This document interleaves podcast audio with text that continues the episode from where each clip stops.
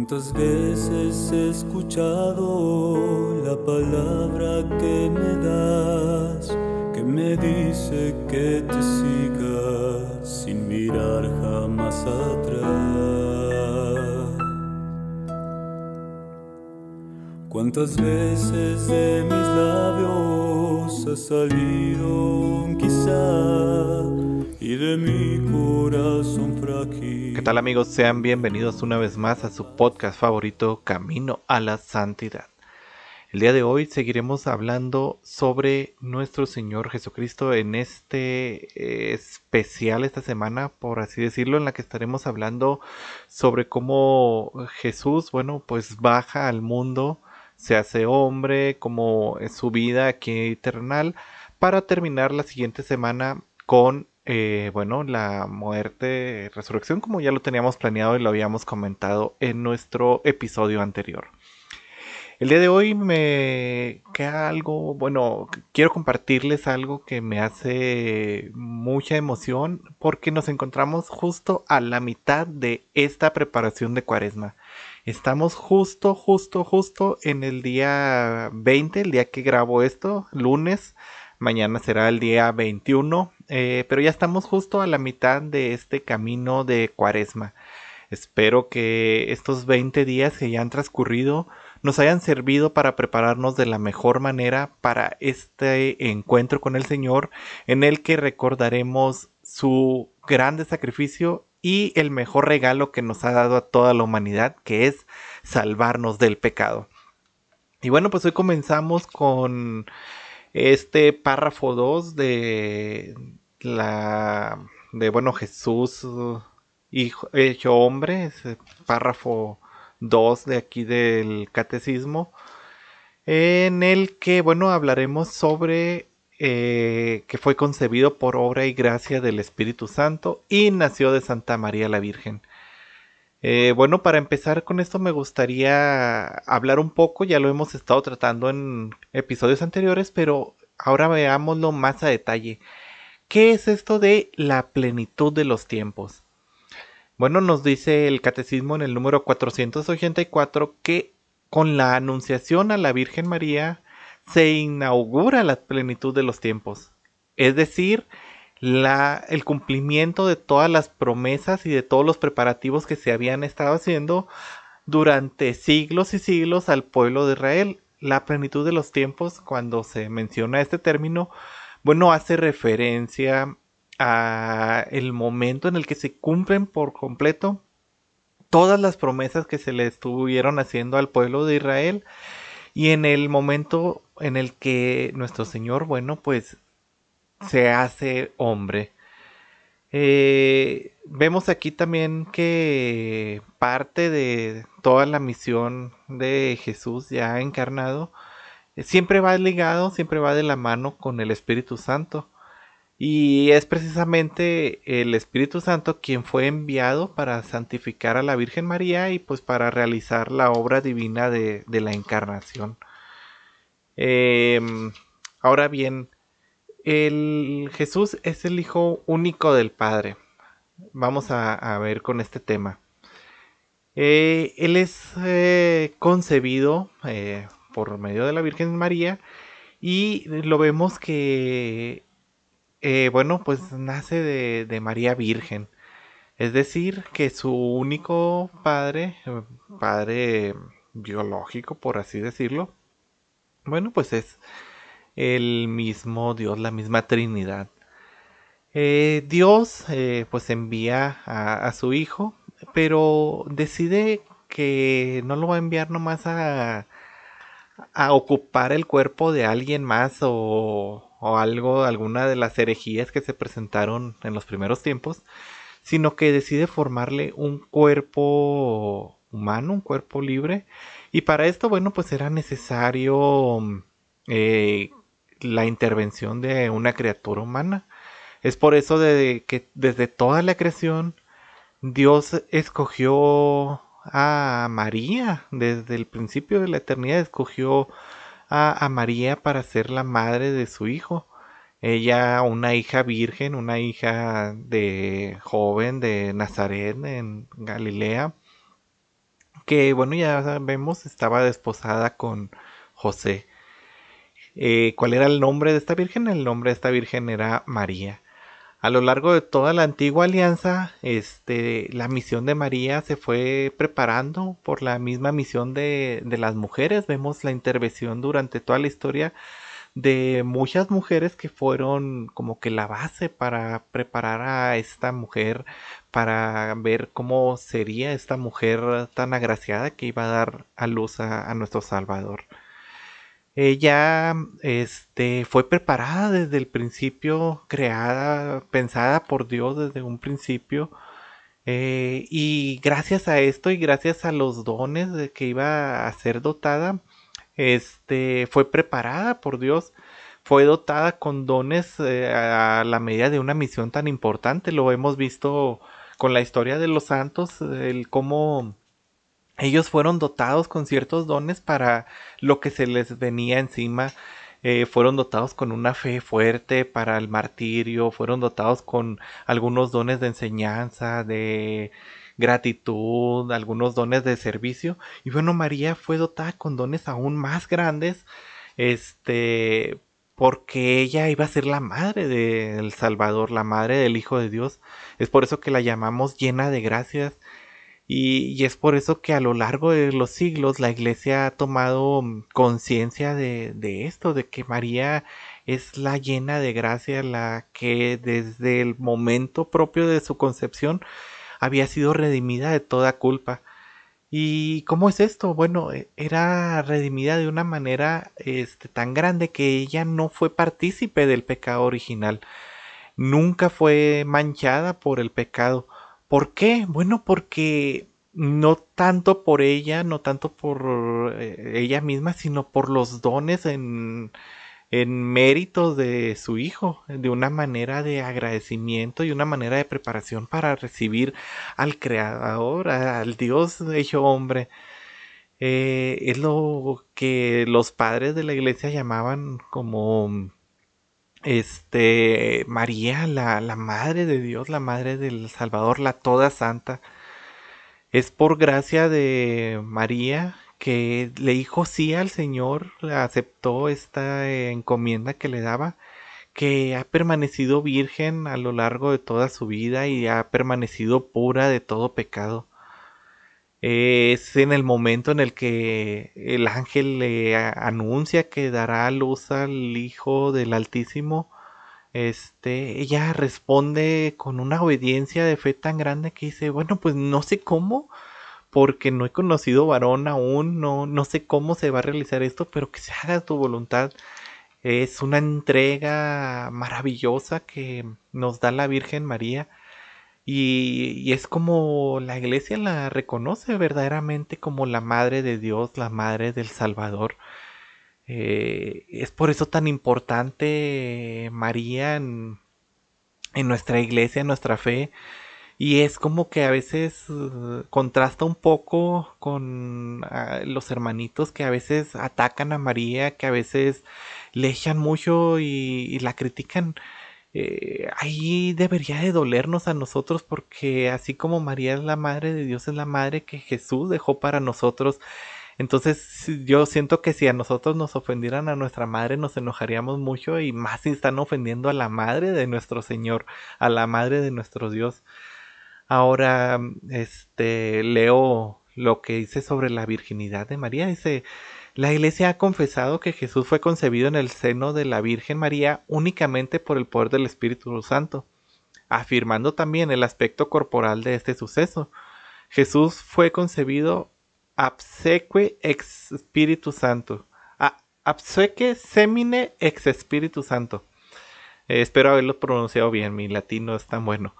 Eh, esto es sin semilla de varón, por obra del Espíritu Santo.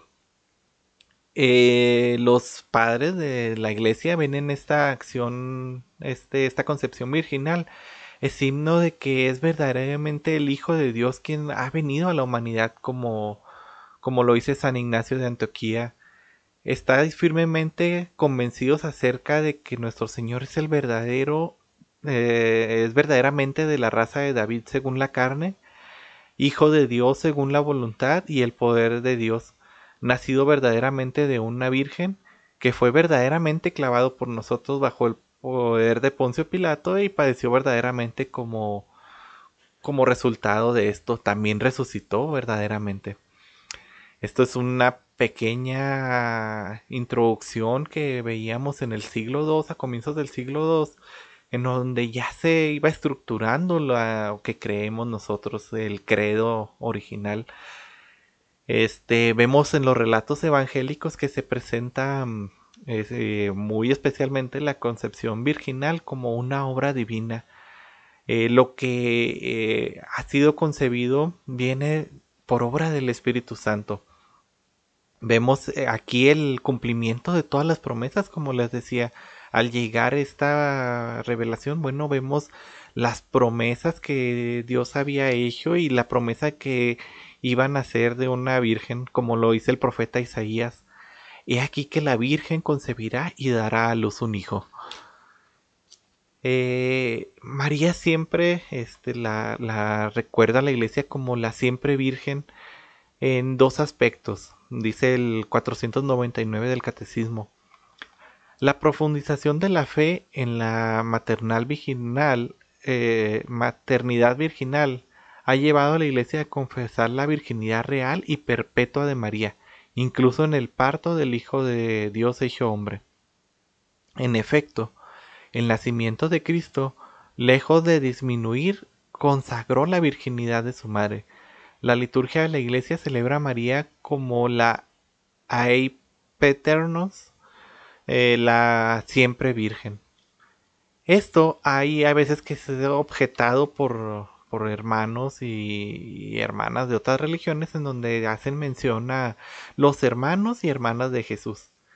Pero este hay que ver que estos uh, pasajes de la Biblia no son referidos a otros hijos de la Virgen María como tal, sino que más bien en el contexto en el que fue escrito, ya lo veíamos anteriormente, que para poder eh, ver lo que nos dice el relato bíblico hay que escucharlo con los ojos y bueno, hay que verlo con los ojos que fue escrito y con el espíritu en el que fue escrito.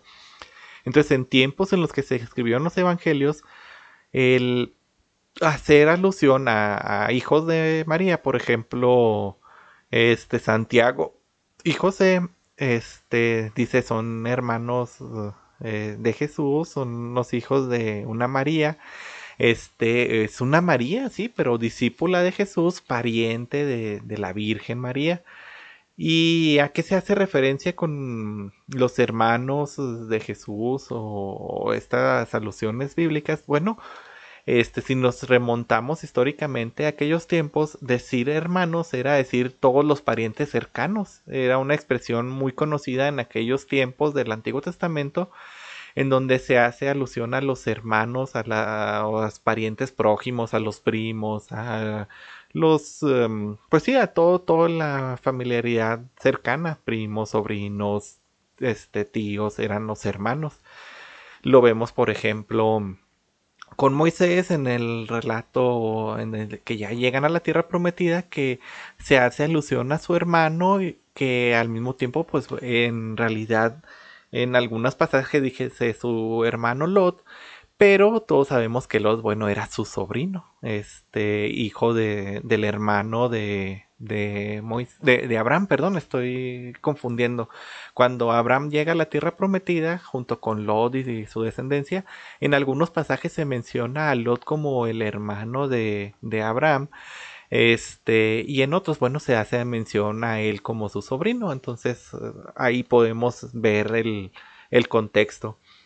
Además, este también se hace alusión a la virginidad de María en el sentido espiritual de que ella no fue partícipe del pecado, de que ella no fue partícipe de, este pecado que nos mancha y nos quita la virginidad a todos nosotros en el sentido meramente espiritual, meramente eh, de esa cercanía con Dios. Entonces, virgen, eh, realmente virgen, este, porque pues no, no tiene María más hijos, este, y fue concebido Jesús por obra del Espíritu Santo sin el, como lo menciona el catecismo, lo acabamos de leer, sin semilla de varón, sin haber sido este obra de la semilla de un varón, este verdaderamente virgen por obra del Espíritu Santo y verdaderamente virgen en su aspecto de que ella fue conservada del pecado.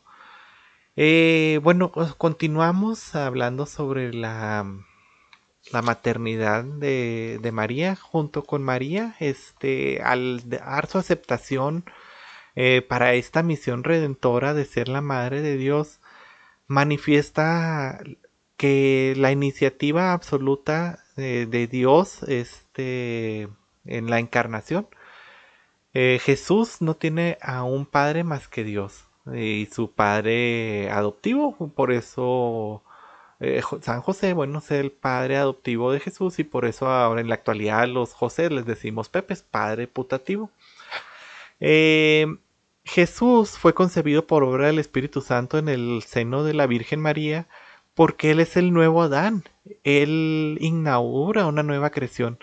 Es el primer hombre que, ese primer hombre salido de la tierra es un hombre terreno este segundo hombre perfecto, este segundo hombre que viene de la creación, también creado de la nada por obra del Espíritu Santo, bueno, él viene del cielo. Es Jesús, este nuevo Adán, como ya lo hemos comentado anteriormente, que viene a inaugurar un nuevo nacimiento. Este, por su concepción virginal inaugura un nuevo nacimiento. Este, pregunta eh, le pregunta, eh, olvide el nombre, este, a Jesús, quien va ahí, Nicodemo, que, que va y lo visita de noche, le pregunta, ¿y cómo es que podemos nacer de nuevo? Bueno, pues por obra del Espíritu. ¿Y cómo podemos hacerlo esto? Por obra del bautismo. Es mediante el bautismo este signo de que nosotros podemos volver a, nacer eh, eh, a nacer a esta vida nuevo eh, virginal, este, en el sentido de la creación original, este, con este nuevo nacimiento que inaugura Jesús. También vemos que María es virgen porque su virginidad es signo de su fe, una fe no adulterada por duda alguna, de entrega total a la voluntad de Dios. Ella es virgen y es madre porque ella es la figura más perfecta de la realización. Ella es una, María es una figura de la iglesia. Es este aceptación de ella a Dios como la iglesia de aceptar las verdades de fe y de seguir pues propiamente de la mano de Dios. La iglesia se convierte en madre por la palabra de Dios, por la acogida con esta fe, ya que por la predicación y por el bautismo se engendra para una nueva vida, este, una nueva vida inmortal, en donde los hijos de Dios son concebidos por obra del Espíritu Santo y son nacidos de nuevo por Dios. Eh, María es este modelo de fe, este modelo en el que alguien íntegramente pura, bueno, pues nos da a nuestro Señor. Eh, detenemos aquí el, la primera parte, bueno, segunda parte ya de Jesús hecho hombre.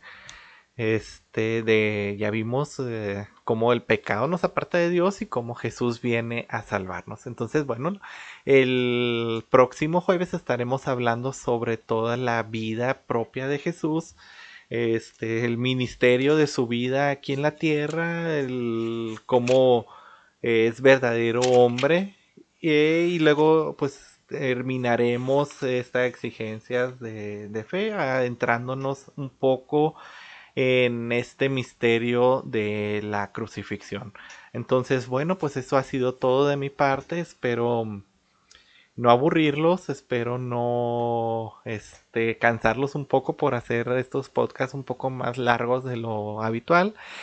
Y bueno, pues nos seguimos viendo. Eh, eso ha sido todo, como les digo, de mi parte. Así que yo me despido. Que Dios los bendiga y nos seguimos viendo aquí en Camino a la Santidad. Cuando llene mi vida de ti,